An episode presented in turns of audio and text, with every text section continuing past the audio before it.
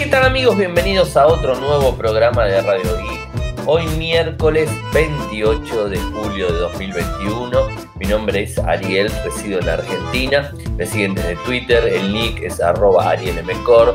En Telegram, nuestro canal Radio Geek Podcast, nuestro sitio web infocertec.com.ar.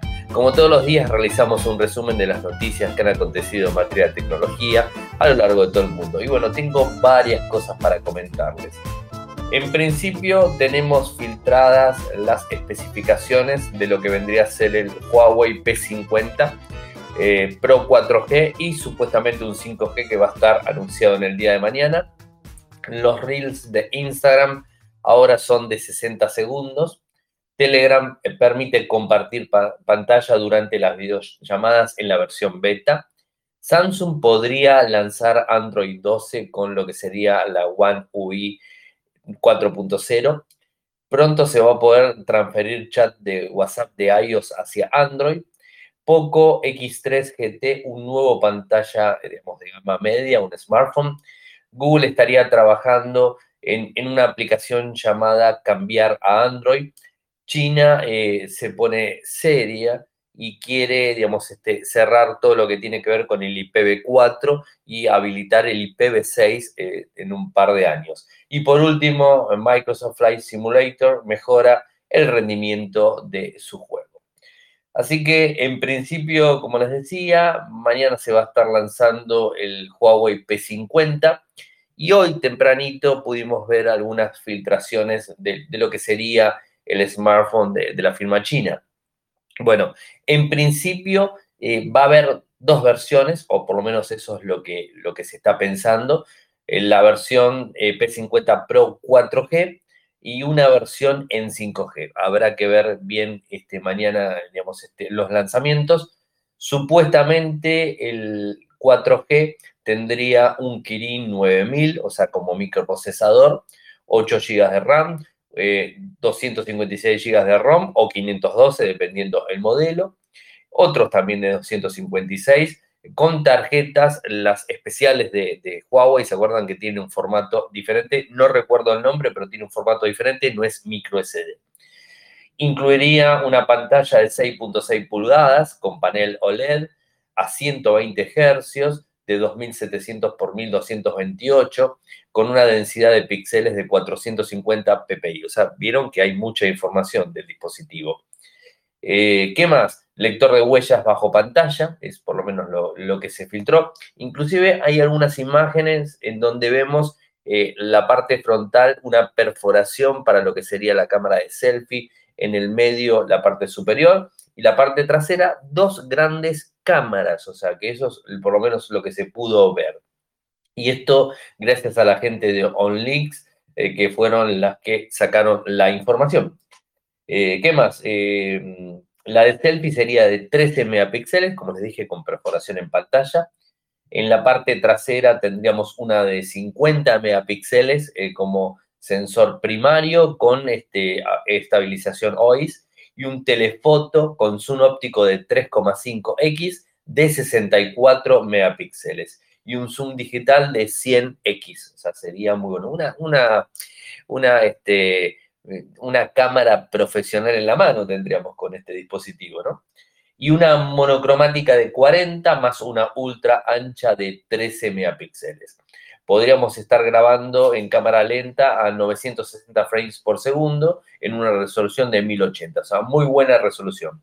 El equipo sería muy finito, según las filtraciones, obviamente, de 8,5 milímetros.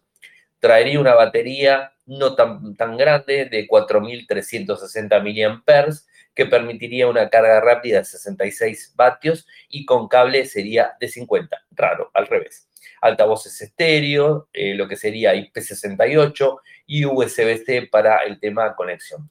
Por supuesto, valores no tenemos. No hace falta que les diga que estos dispositivos no van a tener las Google Apps, o sea que va a tener el Android eh, la versión AOSP, o sea, la versión básica de Android, eh, con la tienda App Gallery, de, la gente de Huawei que va a tener la posibilidad de instalar aplicaciones.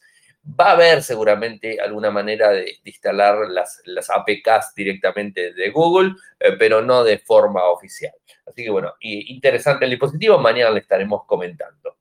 Y algo que se dio a conocer el día de hoy de forma mundial tiene que ver con los Reels. Vieron que los Reels quieren de alguna manera imitar a lo que sería el famoso TikTok de, eh, digamos, de la aplicación china y que, digamos, eh, tiene la posibilidad de mostrar una cantidad determinada, o sea, 30 segundos, 15 segundos, eh, que sería lo normal para poder mostrar un videíto, ¿no? Corto. Bueno, ahora los Reels van a empezar a tener 60 segundos, empiezan en 15, 30 y 60 segundos, vamos, vamos a poder eh, este, activarlo o desactivarlo, eh, elegir cualquiera de las opciones en duración. Eh, como siempre, hay que tratar de, subir videos que tengan un contenido y que, y que puedan, digamos, atraer a la gente, porque si no, obviamente, uno puede, digamos, pasar al otro. Reels lo tenemos en la parte inferior, en el medio de, de la aplicación, y ahí podemos hacer clic y empezar a ver todas las personas, podemos seguir, el sistema va de forma automática, como lo hace TikTok, va a ir, eh, digamos, sincronizando nuestros gustos y nos va a ir mostrando videos de forma constante. ¿Cómo lo, publicaron o cómo lo dieron a entender? Una forma muy escueta. Reels hasta 60 segundos empezando hoy. En Twitter, su cuenta arroba Instagram, esto es lo que pusieron, o sea, Reels hasta 60 segundos empezando hoy. Listo, es lo único que han lo único que han dicho. Diferencia en, relación a TikTok es que TikTok desde la semana pasada, o no recuerdo si la anterior, eh, soporta hasta tres minutos, en el caso de los Reels soportan hasta un minuto. Eh, de a poco vamos viendo más y más contenidos en, este, en, este, en esta plataforma eh, y que bueno, que tiene un, empuje muy fuerte. O sea, Instagram o Facebook, mejor dicho, no quiere quedarse atrás. TikTok avanza con los tres minutos, ellos avanzan con el minuto y, y seguramente en algún momento van a extender el tiempo. Y algo que es muy interesante y tiene que ver con Telegram. De a poco va sumando más y más funciones a las que ya tiene, que son muy buenas obviamente, y que está por delante, como siempre les, les digo, de WhatsApp. Esto es más que obvio. Lástima que no se utilice de forma asidua en, todas las personas. Eh, bueno, permite ahora compartir pantalla durante videollamadas. Esto mm, debo aclarar que es la versión beta, no es la versión que instalamos de forma oficial, sino la versión beta disponible o también la que se instala de Telegram, del sitio web y que se puede descargar sin problemas en nuestro smartphone con una APK de forma oficial, obviamente. Bueno, eso sería así.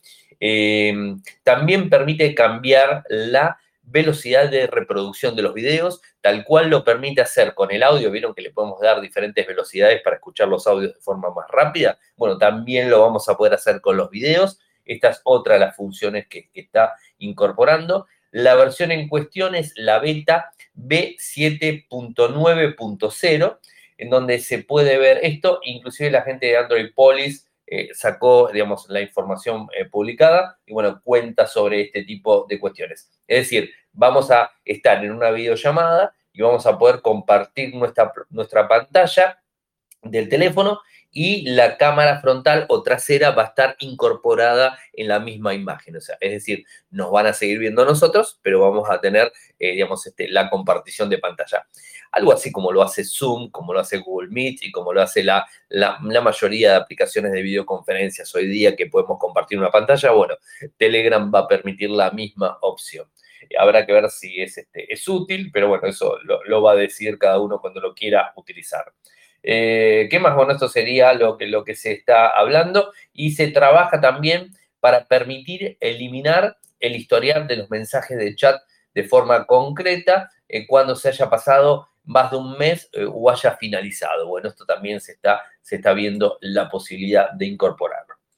Y algo que me llamó bastante la atención y que también tiene una diferencia con el año pasado, tiene que ver con Samsung y la posibilidad de probar Android 12.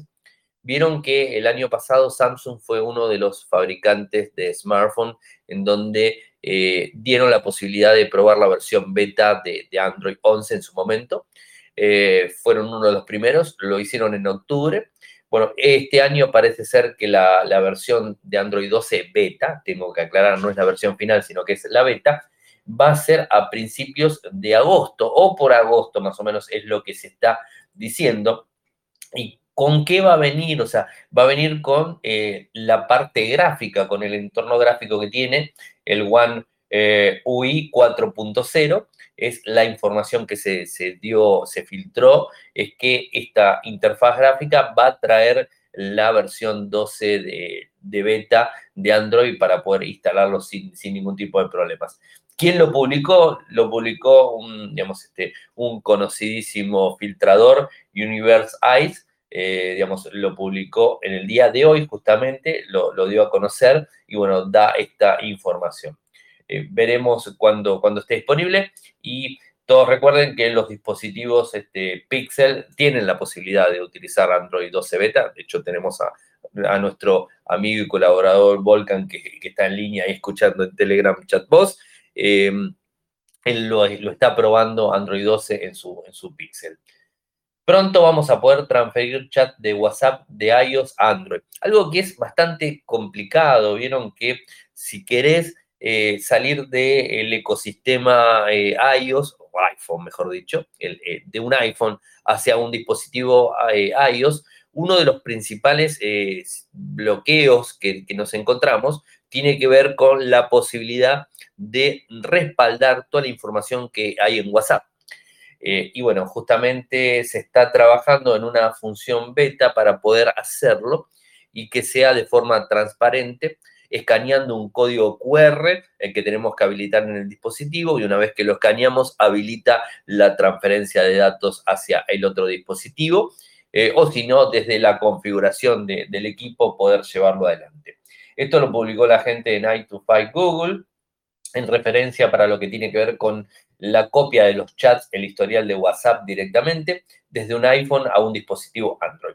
La versión que detectaron es la versión largo el número, el 1.0.38.204.87.34, eh, en donde habla de la herramienta de restauración de datos y como les dije funciona con un QR que se debe escanear para poder comenzar la migración del chat. Eh, obviamente se puede hacer directamente desde WhatsApp, configuración chat, mover chat Android. Esa sería la opción que está trabajando y que bueno, que podríamos tenerlo disponible. ¿Quién lo publica? Eh, además, la gente de WBeta Info, que, sabemos que tiene muchísima información relacionada a todo lo que tenga que ver con WhatsApp. Y el dispositivo que se lanzó tiene que ver con uno de la gama de Xiaomi, que es Poco, justamente, y es el X3 GT. Un nuevo gama alta a un precio bastante aceptable, aunque tengo que reconocer que tiene un microprocesador MediaTek si bien no es eh, la línea media o la línea baja, sino que supuestamente es la línea alta de MediaTek, a mí siempre me trae un poquitito de dudas, ¿no? Pero bueno, hablemos de las características técnicas. Además, por ejemplo, el tema que tiene un LCD y no una AMOLED de pantalla, ¿no? 6,6 pulgadas, resolución Full HD Plus, 2400 x 1080, tasa de refresco en 120 Hz, Viene con protección el, digamos, eh, el panel de Corning Gorilla Glass Victus, o sea, eh, el, digamos, la, configuración más fuerte que tiene Gorilla Glass eh, para, para los displays. De Dimensity 1100 sería el microprocesador de MediaTek, o sería el más rápido que está teniendo hasta el momento. LDPR X4 de 8 GB en memoria RAM, 128 y 256 en cuanto a las cámaras eh, principales, eh, el arreglo es de 64 megapíxeles en principal, 8 megapíxeles en gran angular y 2 megapíxeles en cámara macro. La cámara de, selfie es de 16 megapíxeles, la batería de 5000 mAh con carga rápida en 67 vatios. Sistema operativo viene con Android 11 y MIUI 12.5 para poco. Eh, viene con doble SIM 5G. El, micro, el MediaTek, el 1100 soporta 5G. Eh, LTE, obviamente, Wi-Fi 6, Bluetooth 5.2, NFC, USB-C. Tiene eh, un sistema de refrigeración líquida interna, lector de huellas en el lateral, altavoces eh, estéreo, Dolby Atmos, 193 gramos, un poco pesado, y el precio. El precio es 260 dólares. O sea, el precio es lo atractivo realmente, eh, digamos, al cambio. Porque, a ver, vamos al cambio. Se presentó en China y hay que ver después cuando esté disponible en Europa, cuando esté disponible para Estados Unidos y, digamos, a ver si realmente hacen el cambio de yuanes a, euros o a dólares o si les suman impuestos. Siempre recuerden, como les digo, que China tiene eh, las ventas más económicas que en el resto del mundo y hay veces digamos, cambian los valores que se produce de forma internacional a lo que sería en China. Así que bueno, eso es para tenerlo en cuenta. Eh, pero es interesante realmente el equipo. Ah, y el más, el más caro que tiene, el que les dije, 299 eh, dólares, disculpen, eh, es el Poco X3 GT 8 con 128 y el Poco X3 GT 8 con 6 GB Em, y digamos, este 256, ese estaría 330 dólares. De cualquier forma, es un valor muy eh, interesante. Dos cosas a destacar, pantalla, que es LCD, eh, y es lógico porque la línea Poco siempre brinda algo más eh, debajo de lo que tiene que ver con Xiaomi para poder competir con otros fabricantes. y el microprocesador que es mediático, o sea, son los dos puntos que, digamos, lo tira un poquitito hacia abajo. Algo que tiene que ver con, Google, en donde está trabajando en una aplicación, cambiar a Android, para ellos, obviamente. Eh, esto es lo que se dio a conocer en el día de hoy eh, y se vio unas líneas de códigos, de códigos, disculpen, en la versión 1.0.38.204.87.34 de la herramienta de restauración de datos que hace referencia a una aplicación llamada Cambiar a Android para iOS. Eh, bueno, está la información ahí puesta, les voy a pasar eh, el enlace directamente que permite transferir aplicaciones, mensajes, contactos de un sistema al otro. Esto es un poco lo que, lo que se dio este, eh, a conocer. No me queda muy en claro el tema de las aplicaciones porque son dos tiendas diferentes, o sea, habría, ahí habría que ver, eh, porque además tenemos, eh, si pagamos una aplicación en una plataforma, la deberemos pagar en la otra, no creo que sea gratuita saliendo de una a otra, bueno, y ese tipo de cosas, ¿no? el respaldo de la contraseña es en iTunes, como se imaginarán, bueno, es interesante que estén trabajando. Una rápida antes de meterme con el tema del IPv4 y tiene que ver con Microsoft Flight Simulator, espero que mi inglés se entienda, em, mejora el rendimiento. A ver, me encanta, porque leo los comentarios eh, en donde un periodista de, de The Verge, Tom Warren, dice que el cambio es espectacular. Él utiliza un equipo compuesto de los siguientes, escuchen. Un Intel Core i9 11900K de CPU, un Nvidia GeForce RTX 3080 Ti y dice que consiguió un 50% de mejora de rendimiento, pasando de los 45 frames por segundo a los 68 frames por segundo en una resolución de 1440p. Estamos hablando de una computadora no común para los mortales y mucho menos para nuestro país, en donde esto sale tremendamente una fortuna. Eh, y si solamente consiguió con esta bestialidad, el 50% de mejora, la verdad que me asombra. habría que ver cómo le andaba antes el juego, ¿no? O sea, bastante, bastante lento le andaría, ¿no? Eh, y bueno, esto es un poco lo que, lo que dice. Eh, habla Microsoft de que, bueno, que se puede pasar de 30 frames eh, por segundo a más, obviamente con, con, la configuración nueva que han hecho y que han solucionado. Y bueno, no, no mucho más. Ah, después también tenemos eh, algo que tiene que ver con, con, eh, em, otras pruebas que se dieron con una máquina más convencional, digamos, pero potente, un Core i7 9700K, NVIDIA eh, GeForce RTX 2060, o sea, ya estamos hablando de una placa un poquito más económica, la otra es tope, tope de gama, pasó de 30 a 60 frames por segundo, una vez que actualizaron el parche de, la aplicación ¿no? de, este juego. Y lo que dicen es que mucho de los este, que, tiene que ver con la lentitud del juego tiene que ver con DirectX 12, la utilización, algo que están dejando de utilizar en las consolas y que, bueno, queda poco, parece que Microsoft y los juegos en general van a dejar de utilizar. Así que, bueno, eh, interesante, solamente quería decirles, bueno, mejora el rendimiento, así que, bueno, si lo quieren probar, bueno, obviamente sepan que ahora va a funcionar un poquitito más rápido. Eh, China eh, tiene un pequeño problema con las direcciones IP el famoso IPv4. Ya ni recuerdo de cuándo hablábamos del IPv6, o sea, no recuerdo, pero no quiero exagerar, pero se viene hablando de la migración al IPv6, después lo vamos a hablar en línea con la gente que está acá en, el chat de, de Telegram. Creo que hace por lo menos 10 años que se viene hablando de la falta de direcciones IP y que en algún momento íbamos a tener que migrar el IPv6. Hoy conviven, o sea, están los dos sistemas conviviendo, eh, pero realmente el IPv4 sigue fuertemente insertado en, todo Internet y en todo en general en las redes. Eh, y bueno, parece que China eh, quiere cortar con eso porque tiene problemas de direcciones, o sea, tiene problemas de direcciones. Y hoy se dio a conocer la, desde la Administración del Ciberespacio y la Comisión de Asuntos del Ciberespacio de China, anunció un nuevo plan para la adopción masiva del IPv6 en todo el país. Con esta medida lo que quieren hacer que en el 2023 haya 700 millones de usuarios eh, que hagan uso del IPv6 de manera activa, así como 200 millones de dispositivos IoT. Eh, lo quieren hacer de, eh, digamos, de cumplimiento obligatorio a partir del 2023 y que inclusive los routers que se estén vendiendo del 2023 en adelante sean compatibles con IPv6. Acá me van a ayudar después los, muchachos en línea. No sé si los routers de ahora están soportando IPv6. Eh, quizás alguno medio caro puede ser que lo soporte.